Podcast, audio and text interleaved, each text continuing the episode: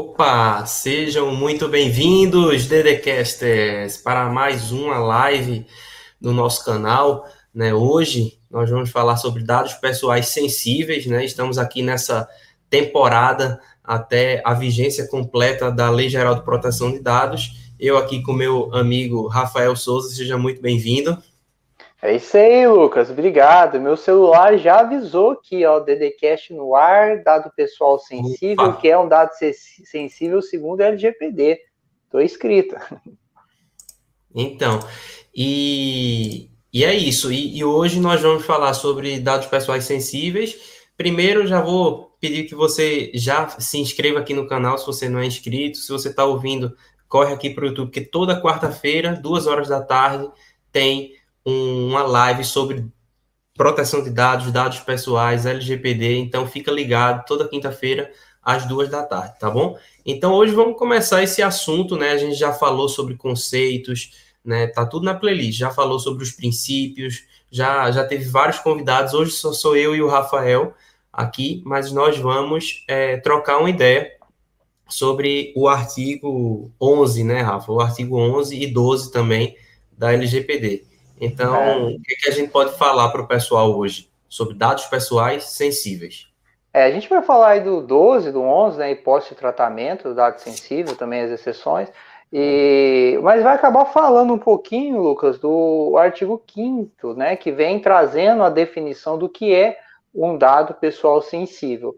Esse artigo que a gente trabalhou ele com a convidada, Fernanda Romão, e veio passo a passo explicando o que é um tratamento de dados, porque é importante para esse episódio, já que a gente está falando de tratamento de dado pessoal sensível, eu preciso saber o que é um tratamento, o que é um tratamento de dado, o que é um dado pessoal e o que é um dado é, pessoal sensível. Acho que tudo é importante. Então, para eventualmente alguém que tenha dúvidas sobre essas definições, olha lá na última, a última gravação que a gente fez, olha lá no Spotify, no último episódio, e tá lá. Dicionário LGPD. Esse é o tema, é Dicionário LGPD, onde a gente vem conversando e dando a nossa opinião sobre é, a definição, os conceitos da lei. Veja bem, nossa opinião, né? A gente não se limita a repetir aquilo que a lei fala e também o que a gente diz não é uma verdade absoluta. A proposta de toda essa playlist que o Lucas comentou, de todo esse trabalho, essa discussão sobre a LGPD até a vigência, é um grupo de estudos. É trazer as nossas impressões, impressões, impressões, impressões, impressões é, é, trazer a nossa ideia, o nosso entendimento, os nossos estudos, casos práticos. O Lucas, por exemplo, que está na autoridade de proteção de dados de Malta, um servidor público, advogado da comissão aí na Europa, vem trazer, ó, já tive um caso assim ou já havia um caso assim, e traz toda essa, essa dinâmica. Então vamos lá, Lucas, o que, que a gente fala sobre tratamento de dados pessoais sensíveis, lá no artigo é. 11?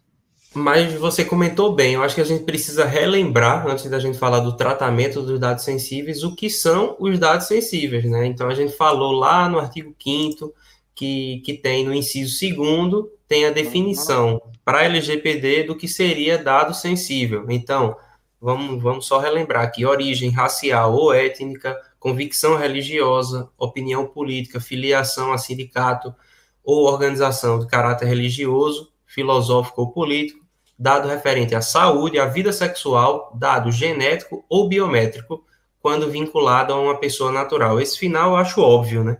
quando vinculado a uma pessoa natural, tem que ser, senão não seria é, dado é, pessoal. Mas, enfim, se é um dado pessoal sensível, tá aí a definição da lei. E a primeira pergunta que a gente já se fez, não foi, Rafa, foi se esse é um rol taxativo ou não, se existem outros dados que não estariam nesse inciso, né? O que você uhum. acha? Rapaz, eu acho difícil falar em dar em rol exemplificativo, mas eu também acho complicado falar em taxativo. Veja bem, se eu estiver falando de dados referente à saúde, e a gente havia, estava conversando antes lá, tá, peso. Será que peso é um dado referente à saúde? Eu acho que é, e vai depender também do contexto. Eu acho que na maioria das situações é um dado. Então, é difícil falar em dado taxativo ou também é em rol taxativo exemplificativo? Porque dentro do contexto genérico de dado relativo à saúde, eu tenho uma imensidão muito grande de informações que podem ser consideradas é, um dado pessoal sensível. Então, eu não me atreveria a dizer que é exemplificativo, tão pouco taxativo, mas se colocar uma, uma arma na minha cabeça e falar escolhe um ou outro, eu chutaria, eu chutaria, eu escolhe, é, é, escolhe ou morre, eu diria que é taxativo, mas com essa ressalva, que dentro de tudo aquilo ali, é, por exemplo, um dado neural, por exemplo, sei lá, será que é dado sensível? Inclusive tem essa discussão, projeto de lei agora para trazer não sei se teve a oportunidade de, de, de ver, ô Lucas, mas para falar de dados neurais, entre as coisas, está começando uma discussão aqui. Mas eu acho que taxativo e mais com cautela, com ressalva. Né? É isso que eu acho. Não sei o que, que você acha, Lucas, você pensa diferente.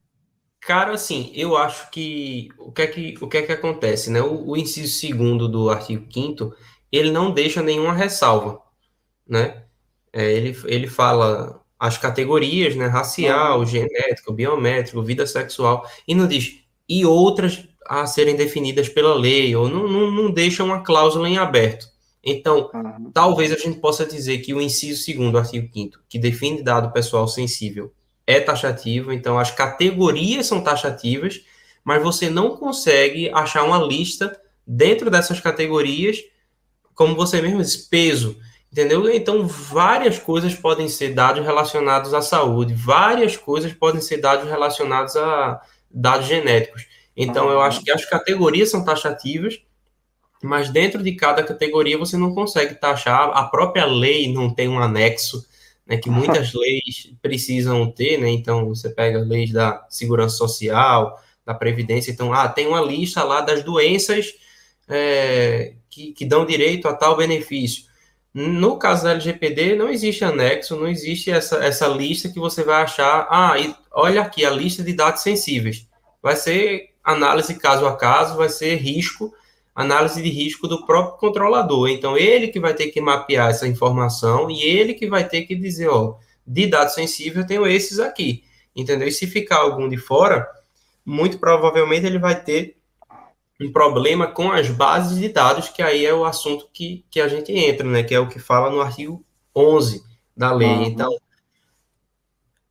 o conceito é um conceito jurídico aberto, né, Rafa? Eu acho que você concorda comigo nisso. Concordo. Não tem como você limitar, né? Não tem como você limitar. Agora, é, os tratamentos, eles são bem restritos, né? Então, vamos lá para os tratamentos agora. Vamos lá. Então, uma, uma parte que eu quero, eu quero destacar aqui, vamos lá no artigo 11, né? Está falando das hipóteses de tratamento. Quando é que eu posso tratar um dado sensível? E lá, logo no artigo 1, eu farei uma leitura do meio para o final, depois vamos lá. Ele coloca de forma específica e destacada. Quando o titular consentir. Então, lá, de forma específica e destacada. Então, se eu estou pedindo, ou se eu estou solicitando, ou se eu quero tratar, eu preciso de forma bem específica para falar qual é a motivação, por que exatamente, e destacar se eu vou colher esse consentimento, por exemplo, no formulário, no formulário de uma farmácia, no formulário no hospital, por exemplo, eu preciso destacar, eu preciso deixar muito claro para o titular de dados que eu vou fazer esse tratamento destacado. Inclusive, se eu trato um dado pessoal, né, e um dado pessoal sensível, a, o consentimento para o tratamento para o dado pessoal sensível, ele deve ser destacado, está logo lá Sim. no inciso 1. Para o pessoal que está fazendo a implementação, para o pessoal que está estudando implementação, lembra disso, está produzindo toda a documentação, os formulários lá, claro que você vai fazer um estudo para saber, entender que tipo de dado o seu cliente trata, né? é, ou a pessoa que está dando a consultoria, mas se for um dado sensível, coloca lá, destacado, específico, também não é tudo, né? E aí fala logo no, no artigo, no inciso primeiro do artigo 11, né, que quando o responsável ou o titular ou o responsável legal, o pai, a mãe, o, o genitor, aquilo, é, é, o tutor, consentir. E aí depois ele fala para finalidades específicas Ele traz duas vezes, de forma específica, depois ele fala para finalidades específicas. Então, Isso. mais uma vez, tem lá, tem que ser adequado, tem que ser específico. Mas não adianta dado pessoal sensível, por exemplo, quero saber aí, é, sei lá, qual que é a sua cor, né? Qual que é, se, se for uma classificação de ah, qual a raça, por exemplo. Ah, que não. Só para constar aqui no meu cadastro, por exemplo, não, é, tem que ter um né? motivo, tem uma finalidade. Tem e tem que ser, como você falou, destacado, né? Agora, Rafa, uma coisa que eu queria deixar registrado aqui é o seguinte, que no regulamento que a gente sempre fala, né, que foi a inspiração da lei brasileira, no regulamento europeu, a regra é tratamento de dado sensível é proibido. É o artigo 9 do regulamento. Então, a regra é essa, a regra é clara. Né? O, o tratamento de dado sensível que, é, que eles chamam categorias especiais de dados, né? É proibido. Então, só que aí depois eles partem para a exceção. E é engraçado que na lei brasileira, o inciso primeiro do artigo 11, ele, ele não, não fala que é proibido, né? Ele já fala assim, ó, quando tem o consentimento e quando não tem o consentimento. Então, isso é engraçado porque isso já mostra uma intenção, talvez, do próprio legislador, né? De assim, de em, na Europa, na, na, União Europeia, no caso, dizer, ó, é proibido, mas existem algumas exceções. E no caso do Brasil, é dizer, não, tudo bem, existe essa categoria aqui, e ou você consegue um consentimento, né, de forma específica e, e destacada, né, mas aí é que entra o problema também, né? O que é que seria destacada? Né? Basta dizer, é. nós tratamos dados pessoais e dados pessoais sensíveis, a pessoa pode dizer, olha, está aqui, está em, duas, em uma linha, eu destaquei dado pessoal e dado pessoal sensível. Seria isso suficiente? Porque um consentimento é um, vamos dizer, tem um, um formulário que você faz o consentimento. Né? Então, ba basta um, um formulário para os dois consentimentos, né? basta uma assinatura para o consentimento de tratamento de dado pessoal e o tratamento de dado pessoal sensível no mesmo formulário, isso aí é, é aí vai ser, lógico, uma decisão do controlador, né? Eu acho que isso aí é. vai, vai passar muito na, na, na mão do controlador que vai definir, dizer só, não, eu quero fazer, como a gente trata dados sensíveis, vamos fazer um formulário específico aqui para para essa, essa categoria especial de dados. Já no outro normal, a gente deixa o consentimento normal, né? Mas uhum. é o que você falou, específico e destacado, né? Mas o que seria específico e, e destacado, né? Então, é. é essa interpretação legal que acaba, assim, sendo fundamental para qualquer empresa que vá aplicar uma lei, né? Eu acho que por isso que nós advogados, principalmente os advogados do direito digital que acompanham o EDCast, nunca, nunca vai ser uma profissão que vai deixar de existir, porque nós pensamos de uma forma jurídica e nós somos treinados a olhar para um termo e, e tentar interpretar de forma legal. Então, isso aí que a gente está fazendo aqui é tentar interpretar de uma forma legal, ver como é que pensou o legislador, porque uhum. a, a, disposição do artigo está aqui. A gente não memoriza uma lei, a gente tenta é. entender aquela lei sob o ponto de vista jurídico. Exato. Então, por isso, que, é importante, assim, os advogados que gostem de atuar nessa área participarem, né, de um, de um programa de implementação, né? É, é fundamental, né? não dá para memorizar. Por exemplo, a gente está gravando o podcast aqui agora e eu tô com a linha aberta no seu Lucas. Ele costuma ter um papel do lado dele ali com a, com a LGPD que fica do lado, lá, tá lá, papeleira.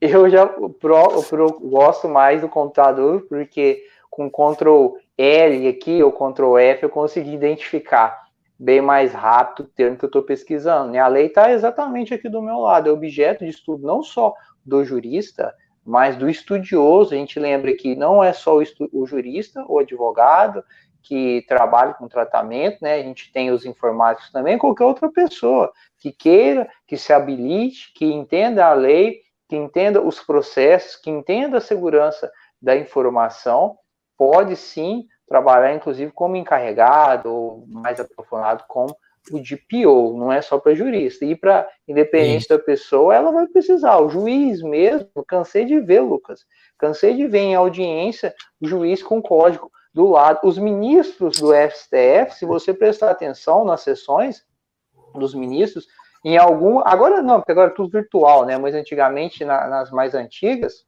quando o pessoal ainda se encontrava, você via os códigos. Né, de forma virada para não até para não fazer publicidade da marca é, do White Macron, você tinha lá. E eu já vi juiz em audiência, audiência trabalhista, em audiência civil, socorrer a lei. Falou, peraí, pá, pá, pá. o cara corre lá, pega a lei e fala, tá aqui. E aí ele relembra, inclusive, utiliza aquela fundamentação legal para incluir na sentença. É, por exemplo, o que acontece na igreja também, né, para pessoa, para as pessoas religiosas, não vai decorar a Bíblia toda. Ela entende o conceito, ela aprende e, e procura a, a forma de né? identificar né? a estrutura, e quando é. ela vê necessidade, ela vai lá, não, isso aqui está em João, isso aqui está em Gênesis, isso aqui está em Apocalipse, e pronto. É isso aí. Mas é como, é como você falou também, Rafa. Eu acho que é uma das perguntas mais comuns que a gente tem aqui nas lives, né? O pessoal manda muito. É precisa ser advogado para ser DPO e é sempre a gente diz que não, não existe, porque não existe nenhuma, nenhuma requisição legal, não existe, uhum. não, não precisa nem de certificação para ser é, encarregado, é. né? Então, o pessoal, ah, eu preciso tirar todas as certificações do mundo. E cadê? Não tem essa exigência na, na lei, né? Então a lei é clara. Então você tem que ir na lei ver se existe alguma exigência. Se existir, beleza, você vai tentar cumprir. Agora, não precisa, mas lógico que se você quer implementar LGPD numa empresa, você tem que pensar que se você não for advogado, é bom que você tenha pelo menos algum advogado do lado, porque ele vai fazer essa parte suja, né? De ter que uhum. interpretar, que não é a suja, é a parte que muita gente acha chata, que é é que é a parte suja, Lucas? É, porque muita gente diz, né? Diz, ah, eu, eu, eu estudo a lei, mas essa parte suja de, de querer ficar pegando brecha na lei e tal. Mas, assim, é, é a função do advogado. O advogado, ele olha para a lei com outra visão. Né? Então, por isso que o advogado é, é fundamental em, em, qualquer implementação, principalmente na implementação de uma lei como a LGPD. Então, não tem como fugir. Não tem como fugir disso. É, não tem.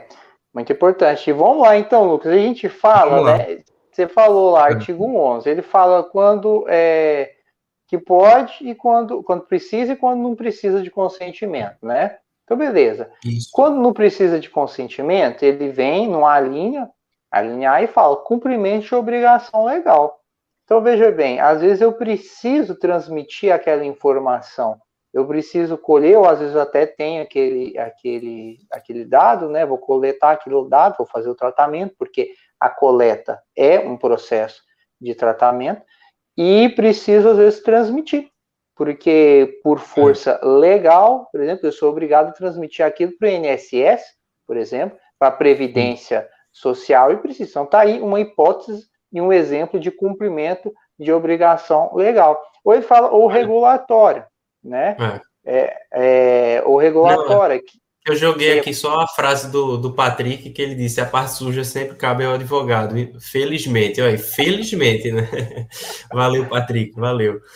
É, mas Patrick. é isso mesmo, é isso aí mesmo, é, é difícil. E regulatória, continuava, por favor. Regulatória. É, regulatória. Você veja, quando tem uma regulamentação, tem uma lei, às vezes, que já disciplina aquilo, mas e, pronto, mas às vezes vem um regulamento, e aí de um outro órgão, vem no caso do NSS, o Lucas até citou no começo, Previdência Social, as, as portarias, no caso do Ministério do Trabalho também, as portarias, Receita é, Federal, as instruções normativas, entre outros documentos, outras fontes de direito.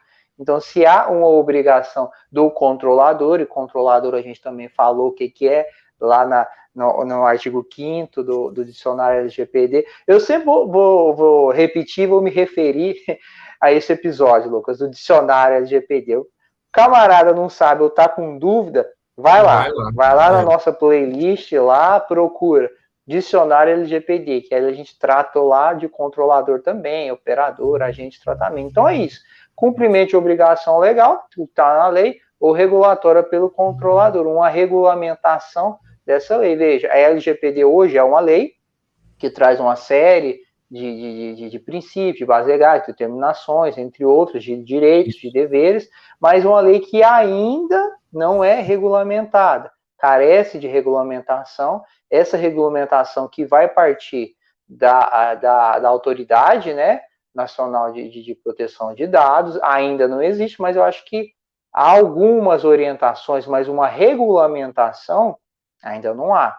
Então veja bem, né, só para exemplificar. É o que está falando aí no, na linha A, né, Lucas? Isso, isso. Estava é, esperando o caminhão do lixo passar aqui, é pontual, sempre na live aqui o pessoal passa. É, então, e você falou bem da obrigação legal, mas a, a linha B é meio que relacionada porque fala também de um tratamento compartilhado para casos da administração pública. E a gente lembra que um dos princípios do direito administrativo, ou como as outras áreas do direito elas entram, né, é, é, é o princípio da legalidade, né? Então, acaba que a própria administração pública meio que o tratamento de dados pessoais, e nesse caso, tratamento de dados pessoais sensíveis, vai ser uma decorrência da lei, né? Ou nessa, nesse caso de políticas públicas, mas também vai ser, vai acabar sendo é, proveniente da lei por ser no contexto da administração pública, uhum. né? Agora a linha C já muda um pouco, mas acaba que então imagina por órgão de pesquisa, né? Imagina que um, uma pesquisa, aquela o o Datafolha que faz a pesquisa é, antes da, da eleição, ele consegue saber qual, qual é a opinião política das pessoas, né? Então, você diz, ah, eu voto em A, eu voto em B. Então, eles têm dados sensíveis relacionados à política, ou outra que faz o censo, né? Então, o censo, ele tem é, informações é, de classe social e, e, tantas outras relacionadas à saúde também. Então, você pode passar por um, um órgão de pesquisa que está, enfim, fazendo uma pesquisa relacionada ao próprio Covid, né? Se a pessoa já teve, se não teve, isso aí entra né, nessa parte assim da pesquisa e de órgão de pesquisa. Agora você vê a recomendação, sempre que possível, anonimizar os dados. Sempre que possível, né? E aí você vê, é a lei não fala assim, anonimize os dados. Ela fala Isso. sempre que possível. E aí eu começo a pensar. E quando não for possível? Ou quando for possível, mas não houver naquele momento disponível de forma fácil ou mais simples, tá? Mas antes disso, Lucas, antes disso, eu quero falar sobre órgão de pesquisa. Por que, que é importante a gente falar sobre o que é o órgão de pesquisa? Porque isso a gente não tratou lá no dicionário do LGBT, até porque demandava mais tempo. Veja, lá no artigo 5 né, da lei que vem falar o que, que é órgão de pesquisa e não é qualquer órgão de pesquisa, ele fala, ó, é entidade da administração pública, direta ou indireta. Isso é a primeira parte. Então tem que ser da administração pública direta ou indireta, né? Que aí o que, que é administração para quem não é para quem não é não é jurista, não estudou isso lá? Administração pública direta. Exemplo: governo federal. Exemplo: prefeitura. Exemplo, Estado de Minas Gerais, Estado de São Paulo, né, Estado do Rio Grande do Norte, é um exemplo de administração pública direta. Indireta, quer um exemplo? Banco do Brasil, uma sociedade de economia mista, está é, tá lá na administração pública direta e indireta. Né? Se eu me lembro bem das minhas aulas de direito constitucional, lá antigo, não sou constitucionalista, é isso. E aí ele coloca administração pública direta ou indireta, ou pessoa jurídica de direito privado. Então, veja, geralmente não é só empresas, né? Porque não é empresa. Tanto é que ele fala sem fins lucrativos. Então, essa sociedade limitada, por exemplo, né, sociedade anônima, que tem a finalidade, a, a principal finalidade quando eu constituo esse tipo de associação é lucro, ela não vai entrar, né? Porque é uma pessoa de direito privado sem fins lucrativos. E aí ele fala mais: legalmente constituída sobre as leis brasileiras. Então, se tiver, se for uma ONG, por exemplo, mas uma ONG dos Estados Unidos, uma ONG lá da Ilha de Malta, não, porque ela precisa ser constituída sobre as leis brasileiras, registrada no Brasil. Isso está lá no, no artigo 5 inciso, o inciso 18, tá? Para quem quiser pesquisar.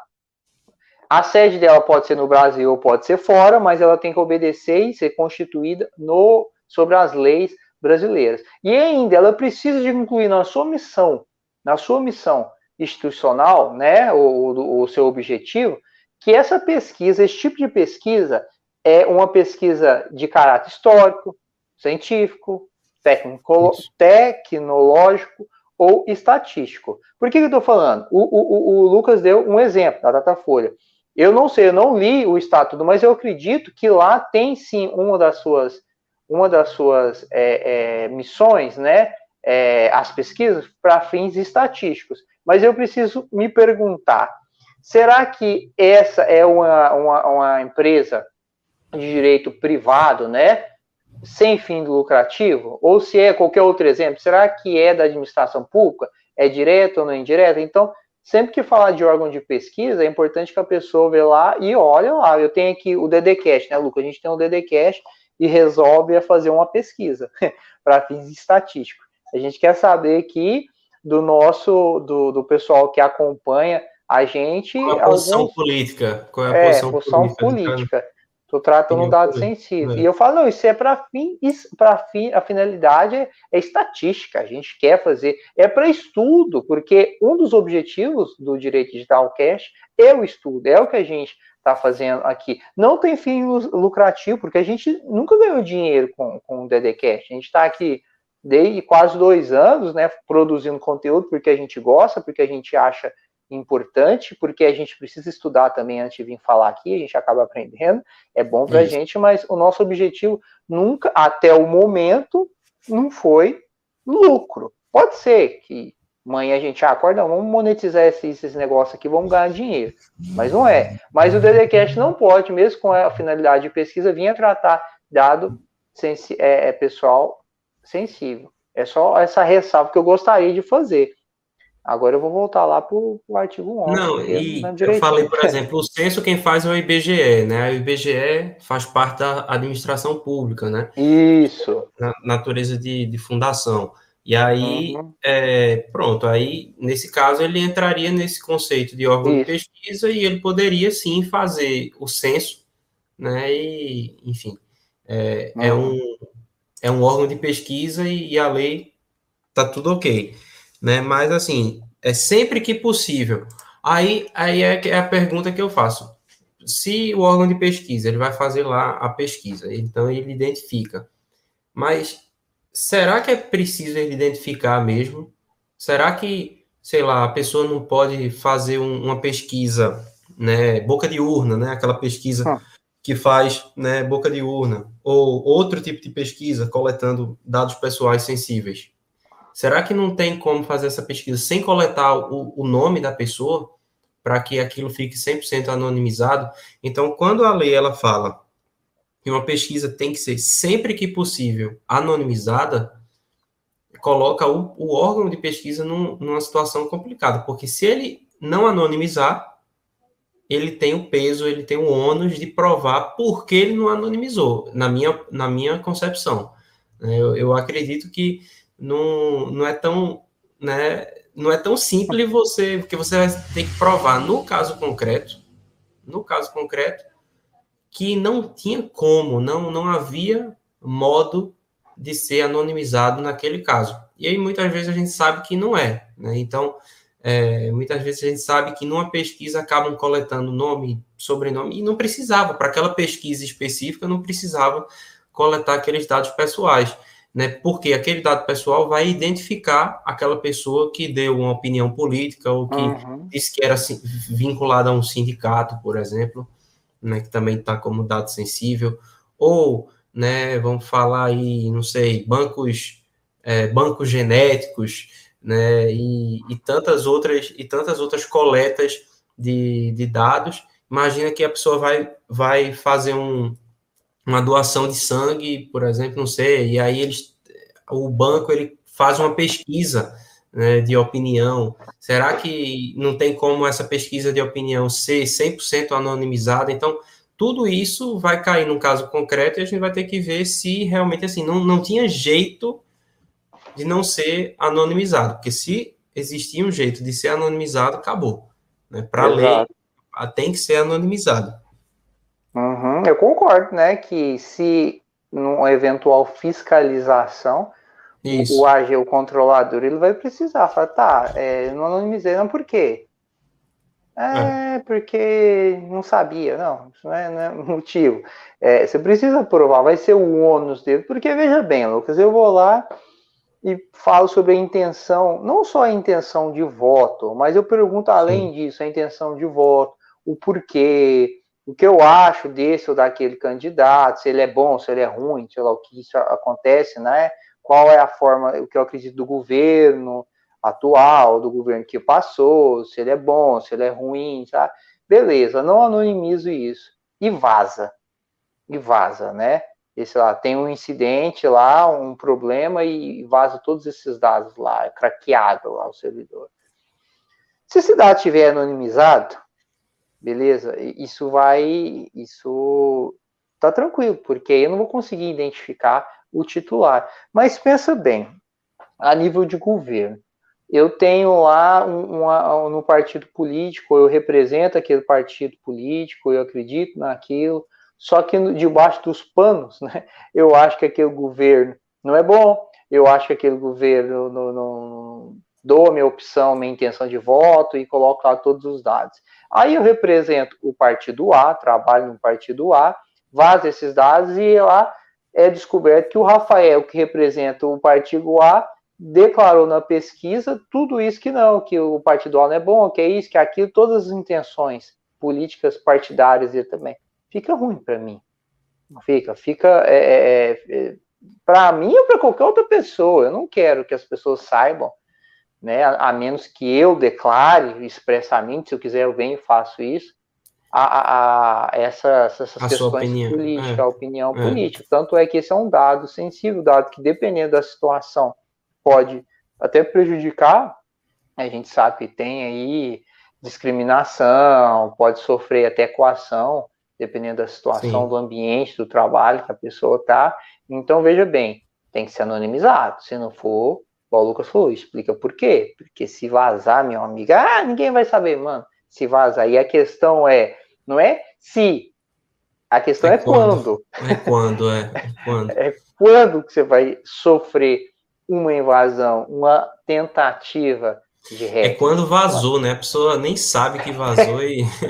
é quando é, vazou. É, no, no passado já, quando vazou já, porque os dados já vazaram e a pessoa nem sabe ainda. Uhum. Só vai saber depois.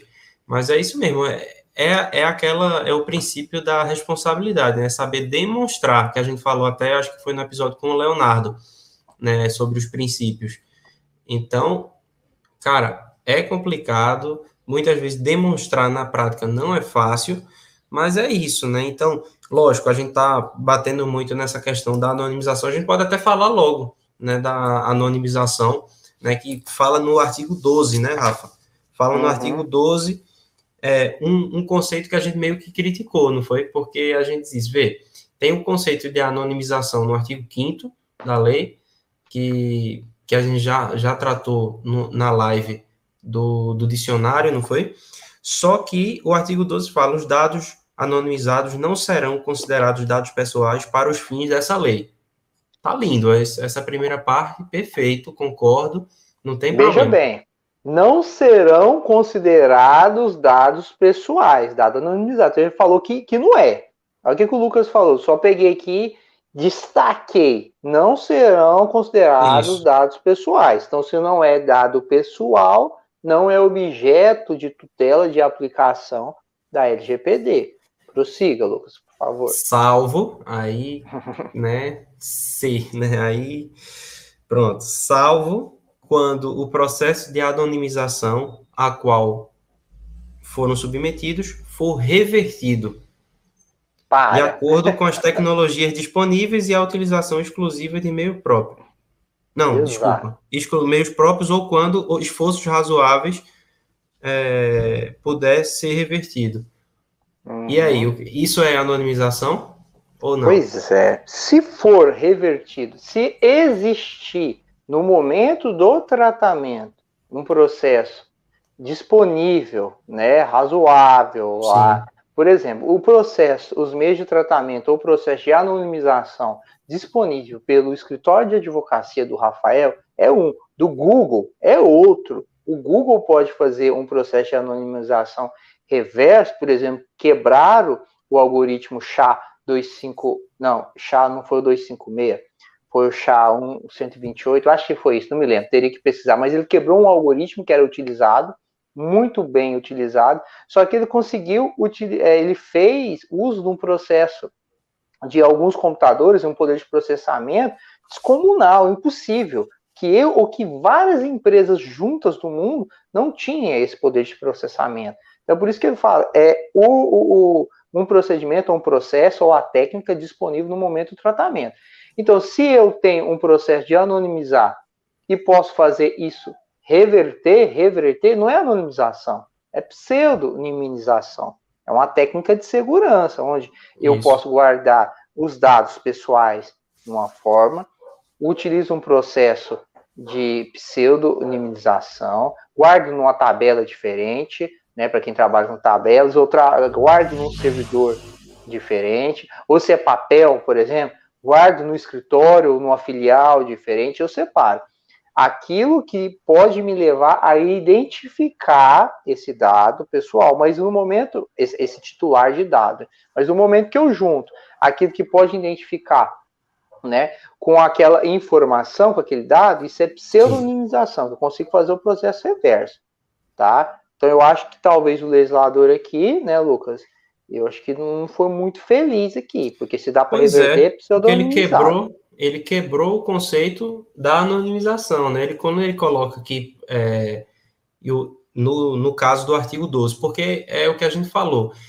a, o conceito de anonimização está no artigo 5 e essa explicação do artigo 12 não serviria apenas para dados sensíveis, por isso que está dentro meio que da seção, né, da seção 2, que fala sobre dados pessoais sensíveis, mas a anonimização é uma técnica que retira a própria LGPD. Então, assim, a aplicação da própria LGPD. Então, ela não, não deveria estar limitada a dados pessoais sensíveis, mas deveria estar explicada, talvez, esses, esses parágrafos que estão aqui, no artigo 5 como parágrafo sobre anonimização, aí discorria melhor.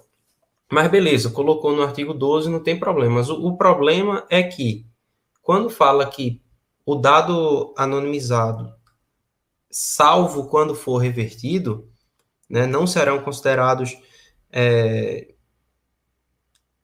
acaba não sendo dado anonimizado. Né? Então, é, eu acho que eles poderiam ter colocado os dados não serão considerados dados pessoais, né? os, os dados sensíveis, vamos dizer, os dados sensíveis né, sem colocar o nome dado pessoal, porque é como a gente já falou, dado pessoal é informação, né, relacionada ao ou relacionável a alguma pessoa. Mas nesse caso, se existe uma reversão, uma possibilidade de reversão, não é dado anonimizado. Desculpa, mas o conceito está errado, né? E... Opa! Você falou que o, que, que o legislador está errado, Lucas, que o conceito que está aqui na lei está errado. Não, mas é de acordo com o próprio legislador, né? Porque o legislador ele fala no artigo 5 é, que, inclusive, não tem o conceito né, de pseudonimização, mas ele diz que a anonimização é o, a utilização de meios técnicos uhum. por meio dos quais um dado perde a possibilidade de associação, direta ou indireta. Então, lógico que não, não existe a palavra reversível aqui no, no inciso né, do, do artigo 5 mas é, no, no inciso 11, né?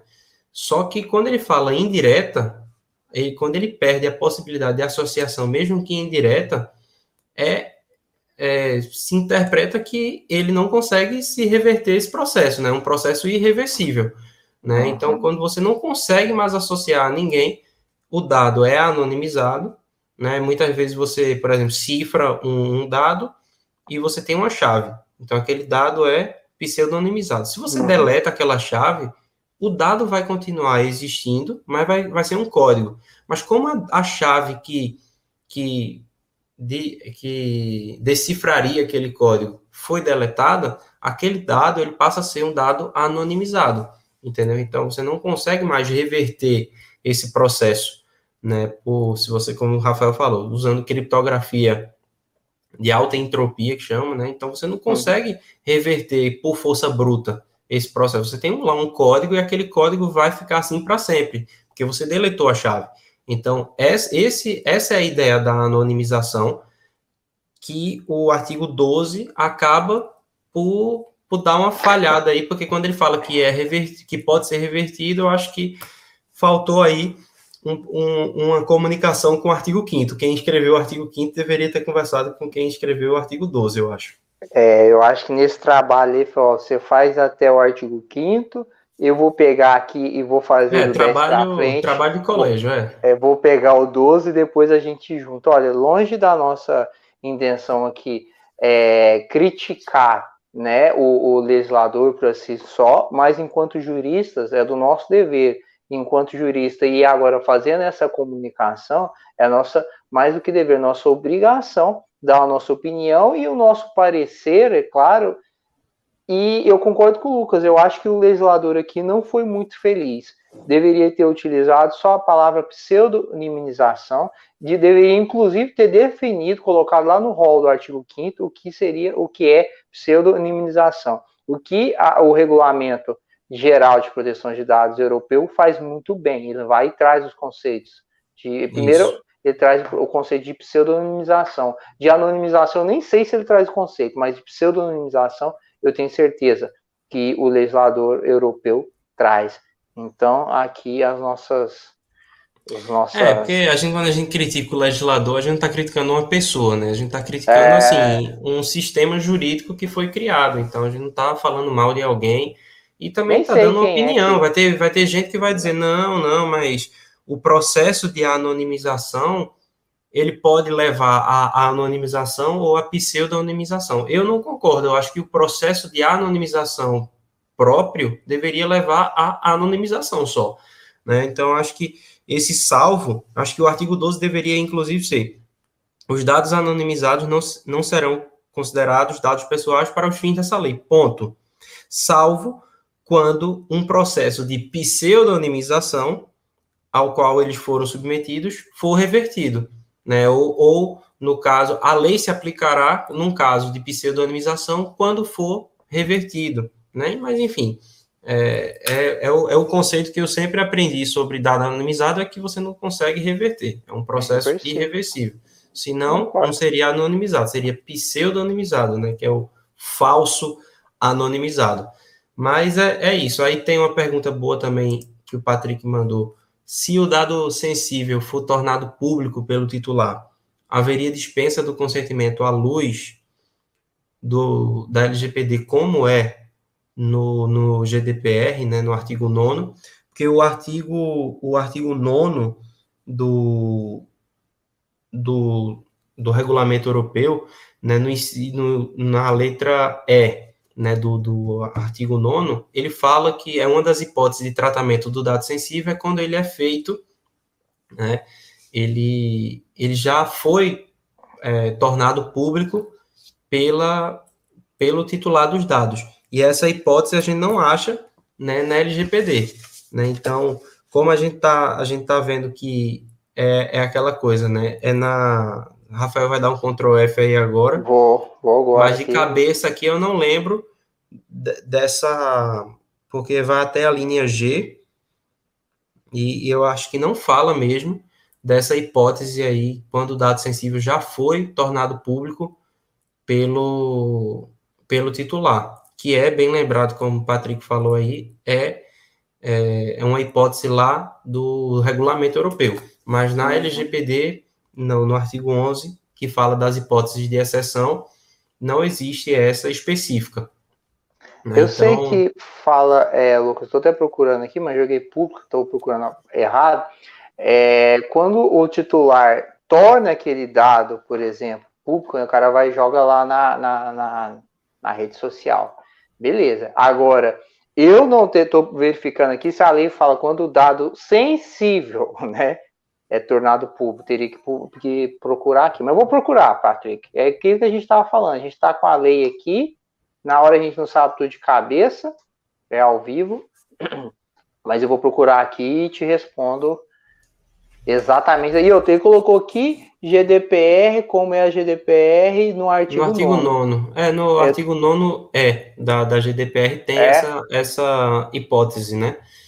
De tratamento de dados. Porque, que foi o que eu falei, a GDPR ela proíbe a lei geral, mas ela cria as exceções. E uma das exceções é essa que o, que o Patrick levantou. Né? E como a gente está olhando o artigo 11 e tem a letra, o inciso 2, A, B, C, D até a G, uhum. deveria estar aqui. Né? Deveria estar aqui porque o próprio artigo 11 ele não, não cria essa proibição que o regulamento cria, mas ele fala, ó, tem a hipótese do consentimento específico e destacado e tem a, a, as hipóteses sem o consentimento que são nessas alíneas aqui. Né? Como não está na linha, eu acredito que não. Ah, ele até falou aqui, eu não achei, eu, eu não achei essa questão espe específica na LGPD. E é isso é. mesmo, eu acho que não tem essa, essa hipótese, essa exceção mesmo na, na LGPD, não. Beleza, eu, eu achei aqui, que... Lucas, fiz as minhas hum. pesquisas, então o que, que eu falo lá? Lá no artigo 7 e esse artigo 7 a gente já falou, né, dele, que são as hipóteses de tratamento de dado pessoal. Veja bem, a gente está tratando hoje do artigo 11 do 12, fala um pouquinho do 15. Então, a gente está falando das hipóteses de tratamento de dado pessoal sensível. Então, a gente tem um artigo próprio, na verdade, uma seção própria para falar disso. Só que nós temos também um artigo próprio, que é o artigo 7 para falar das hipóteses de tratamento de dado pessoal. Que é então, é geral, veja, um, né? não é, que é geral. é geral. Eu tenho um artigo para falar de dado pessoal, que é o artigo 7 eu tenho um artigo para falar de dado pessoal sensível, né? Que é o artigo a partir do artigo 11. E lá no artigo 7 que eu trato, a lei trata só de dado pessoal, pessoal, que não é sensível, ele coloca lá no seu parágrafo 4 e diz que é dispensável a exigência do consentimento, né? quando os dados tornados manifestamente públicos pelo titular. Então, veja, eu estou falando aqui de dado pessoal, resguardados os direitos do titular os princípios dessa lei. Então, às vezes, se entrar em conflito com o princípio, beleza. Então, eu entendo, respondendo aí especificamente a, a, a pergunta do Patrick, aqui na LGPD, quando o dado for tornado público e for um dado pessoal não sensível, beleza. Eu acredito que é dispensado o consentimento.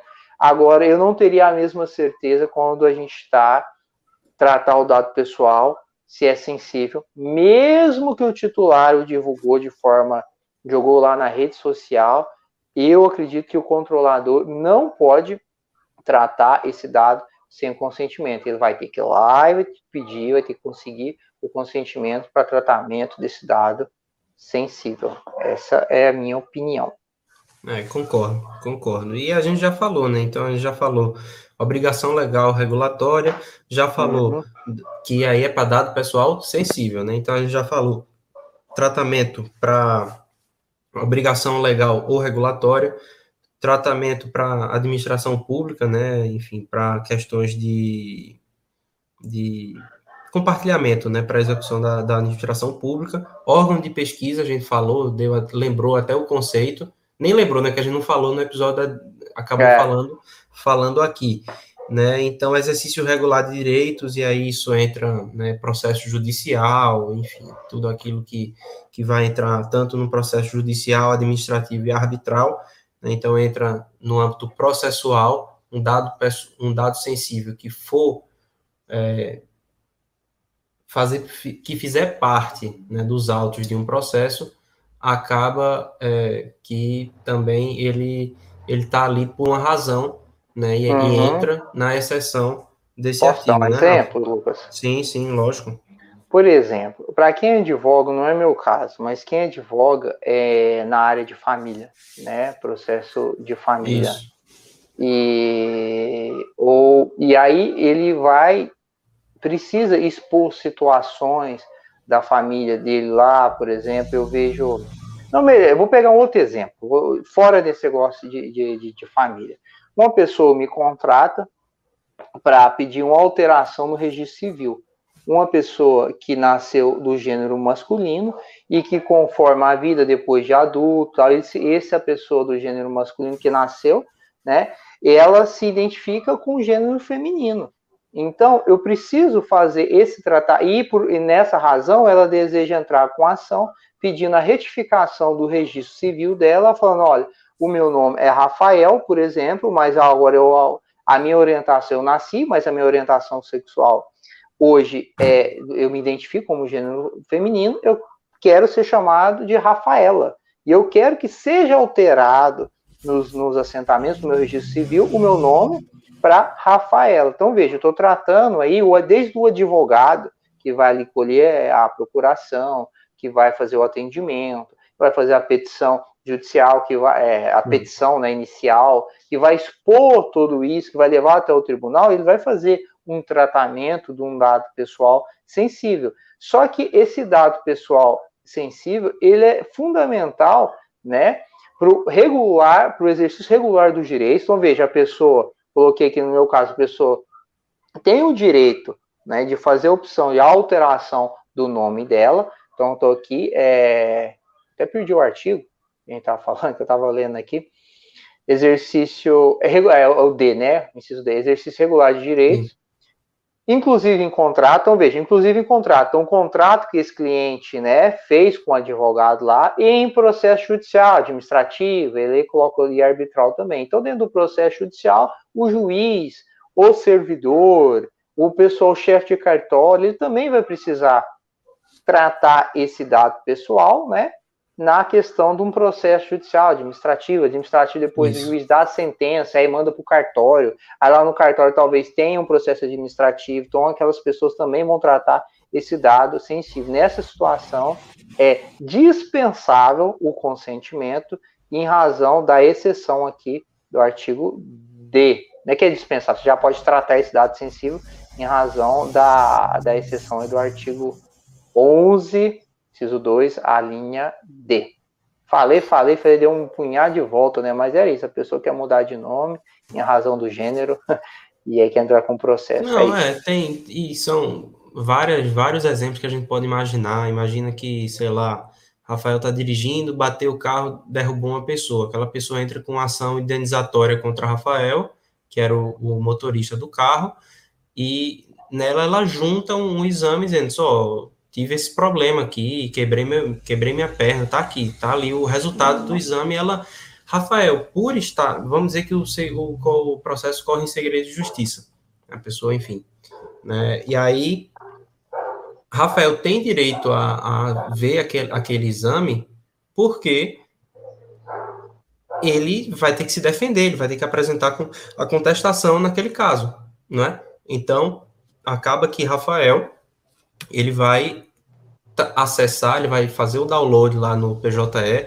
vai ver o exame daquela pessoa como réu né, nessa ação e ele vai estar tratando. Então, o exame talvez daquela pessoa esteja no computador de Rafael. Né? Rafael vai baixar o exame, vai ver, vai ler os autos num PDF, tudo, e vai estar lá anexado. Então, Rafael vai, vai ter acesso, vai baixar, vai tratar dados pessoais sensíveis do autor da ação, mas Rafael vai ser multado? Por... Não, porque Rafael tem uma base legal para o tratamento desse dado sensível, porque esse dado sensível é um exame, é um resultado de um, enfim, de um, de um exame médico que uhum. o autor de uma ação juntou nos autos de um processo. E ele, como réu, ele tem direito, mesmo sendo uma pessoa física, ele tem direito a ter acesso àquilo ali para se defender, né, o exercício é, regular de direitos, né, no, nesse caso, no, numa ação judicial, mas podia ser no processo administrativo, poderia arbitral, ser arbitral, né? Arbitral também, como fala a lei. Tanto o Rafael, o autor, como o advogado do autor também, né? Também. Teria essa também. autorização. É isso aí, Lucas. E, né, o que mais que, que a gente falta falar?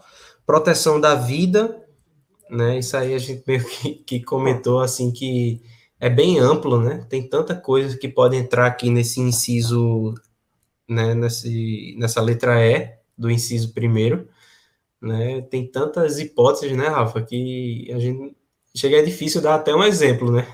Hum, é, proteção da vida.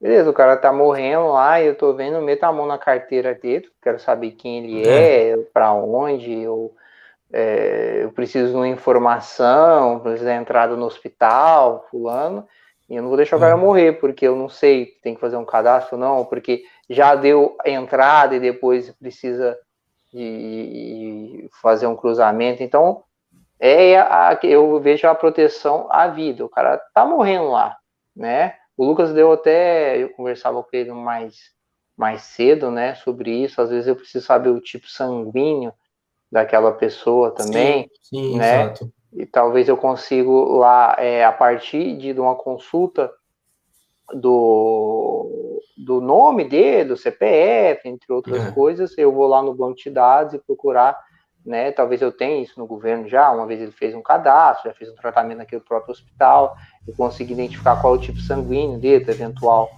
transfusão de sangue, a necessidade, então é uma questão de proteção da vida, né? Da incolumidade física do titular ou de terceiro, eu faço aquele tratamento, o hospital faz o tratamento, tudo lá porque tem um interesse maior.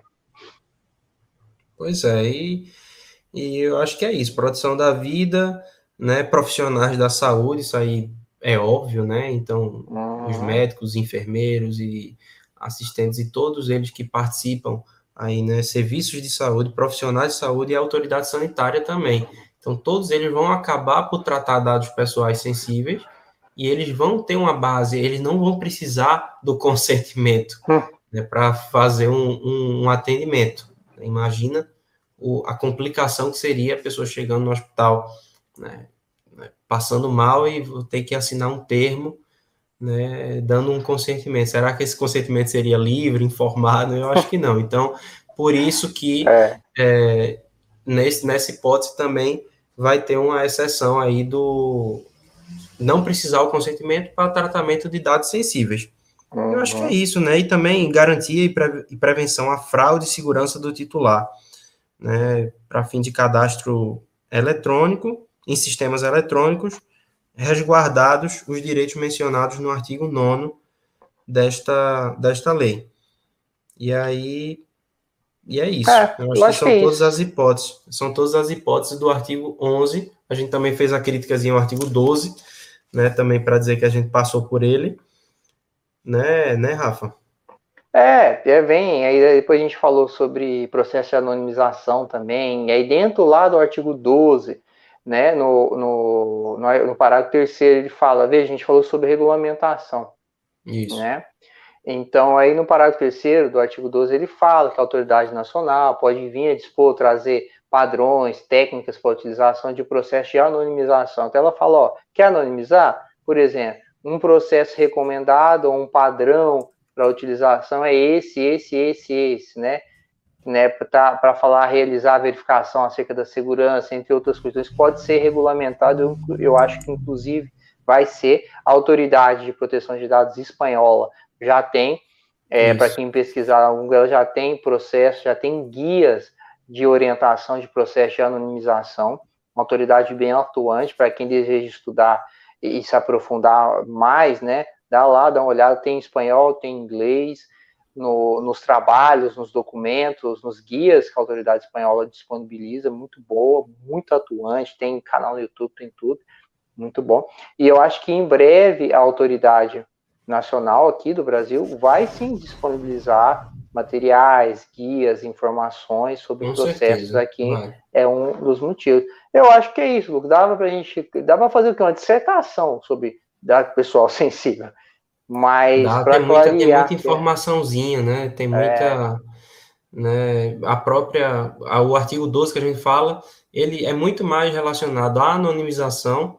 Tanto é que isso que o Rafael falou, da, da NPD desenvolver algum, alguma coisa, está aí no parágrafo 3 do artigo 12. A autoridade nacional poderá dispor de padrões e técnicas utilizados em processos de anonimização e realizar verificações acerca de sua segurança né, envolvendo até o Conselho Nacional de Proteção de Dados Pessoais. E só para a gente não deixar a, o, o conceito de pseudonimização que a gente falou, não está lá no artigo 5 dos conceitos, mas está no parágrafo 4 do artigo 13 da LGPD, que fala, para os efeitos desse artigo, a pseudonimização é, aí traz um conceito que é mais ou menos aquele exemplo que a gente falou, que é quando é, o tratamento ele perde a possibilidade de associação a um indivíduo, se não pelo uso de uma informação adicional mantida separada é, pelo controlador, em ambiente controlado seguro. Foi o exemplo que eu dei da chave, não é? Então, se, aquela, se existe aquela chave ali em um ambiente controlado seguro, que é uma informação adicional que você consegue fazer essa associação direta ou indireta ao, ao titular dos dados, aquele dado está pseudonimizado. Uma vez que você deleta aquela, aquela chave, aí você perde a possibilidade de associação que é exatamente o conceito de pseudonimização do artigo 13, parágrafo 4 Muito então, bem lembrado. Para quem está ainda na dúvida sobre anonimização, pseudonimização, que é o assunto da próxima live, né? Se eu não me engano, a gente vai gravar sobre pseudonimização, anonimização, técnicas de segurança. Se você pô, quer, não, não, não sabe ainda como fazer isso na prática, a gente vai trazer um profissional né, muito bom que entende muito, assim, o cara que é da área do TI e atua com proteção de dados também, então o cara sabe muito, professor Cícero, então vai ser muito bacana essa live, uma pegada mais técnica, né, Rafa? Vai ser. Exato. Top, a gente vai top. trazer uma pessoa, um profissional do TI. O jurista vem aqui, fala, explica sobre a lei, levanta eventual contradição do legislador, diz que a, não foi a melhor técnica é, legislativa, faz uma hermenêutica da lei, entre outras, mas quem vai colocar a mão na massa, quem vai propriamente anonimizar é o profissional de segurança da informação, é o profissional, é o técnico, né? É o, o, o, o cara da informática, é o profissional de TI. E a gente vai trazer um profissional, um professor, né? Com muita qualificação, estudioso da área e que sabe o processo na prática. Vai trazer, aqui vai a próxima. Para quem quiser, tiver interesse em ver isso na prática, o cara do TI, o cara do direito, né, vai ser muito bom. Eu já assisti, já tive a oportunidade de assistir outras participações. Até o Lucas gravou com o professor Cícero também, no canal, no canal de Linux, é, do professor Juliano. E é muito bom. Com ele, cara muito bom, eu já vou chamar logo o DDCast, porque ele, ele realmente sabe muito dessa parte técnica, principalmente assim, da, da LGPD. E para esse assunto, né, Rafa, que é um assunto tão, tão complicado, você vê, a gente já falou no dicionário, falou agora para dados sensíveis, e vai ter que falar de novo, porque tá aí o segredo de uma boa implementação, né, também, que é você saber anonimizar o dado. Se você anonimizar o dado, você tira o âmbito da, da LGPD e a LGPD acabou. Você não precisa é, aplicar os princípios e os direitos se o dado está anonimizado. Né? Então, você tira o âmbito da lei e aquele tratamento ele fica, é, digamos assim, livre em relação à LGPD. Então, por isso que é tão bom a gente entender um pouquinho mais da, das práticas, né? É isso aí. Então a gente se encontra na próxima quinta-feira, às 14 horas. Eu sugiro que você se inscreva no nosso canal para ser avisado, né? Na próxima semana, pontualmente às 14 horas, como eu fui avisado aqui no meu próprio celular, que o DDCast está no ar com o nome, o tema do episódio. Se você está no Spotify, se você está no Deezer, no iTunes, Cashbox, corre aqui para o YouTube. Não deixa de escrever faz a sua pergunta aqui nos comentários ou passa para aquele colega de TI para assistir a próxima live também, o próximo podcast com a gente, comigo. Juristas com também, né? Com juristas, juristas também. também. Juristas também, não é só para o pessoal de TI, não, porque como a gente tá, como a gente vem da área jurídica, nós somos advogados, então a gente vai sempre questionar a lei sob o ponto de vista jurídico também. Então, Isso. você quer, até você que é de outra área e quer ganhar um pouquinho da bagagem, um pouquinho de uma visão de que um uhum. advogado tem em relação à lei, você está no canal certo, né? Então, Isso. Direito Digital Cast, você está ouvindo né, em alguma plataforma, né, Spotify, Deezer, iTunes, corre para o YouTube também, porque no YouTube você vai poder participar ao vivo né, da, das lives né? E, e, vai mandar pergunta e participar. E, e é isso. Também, se você não segue, segue lá o Direito Digital Cast no Instagram para ficar avisado aí do, do, do que tem de melhor do direito digital. É Exato. isso, né? Então, até uma próxima e, e, nos vemos na semana que vem. Um abraço um aí. Um abraço. Valeu, Rafa.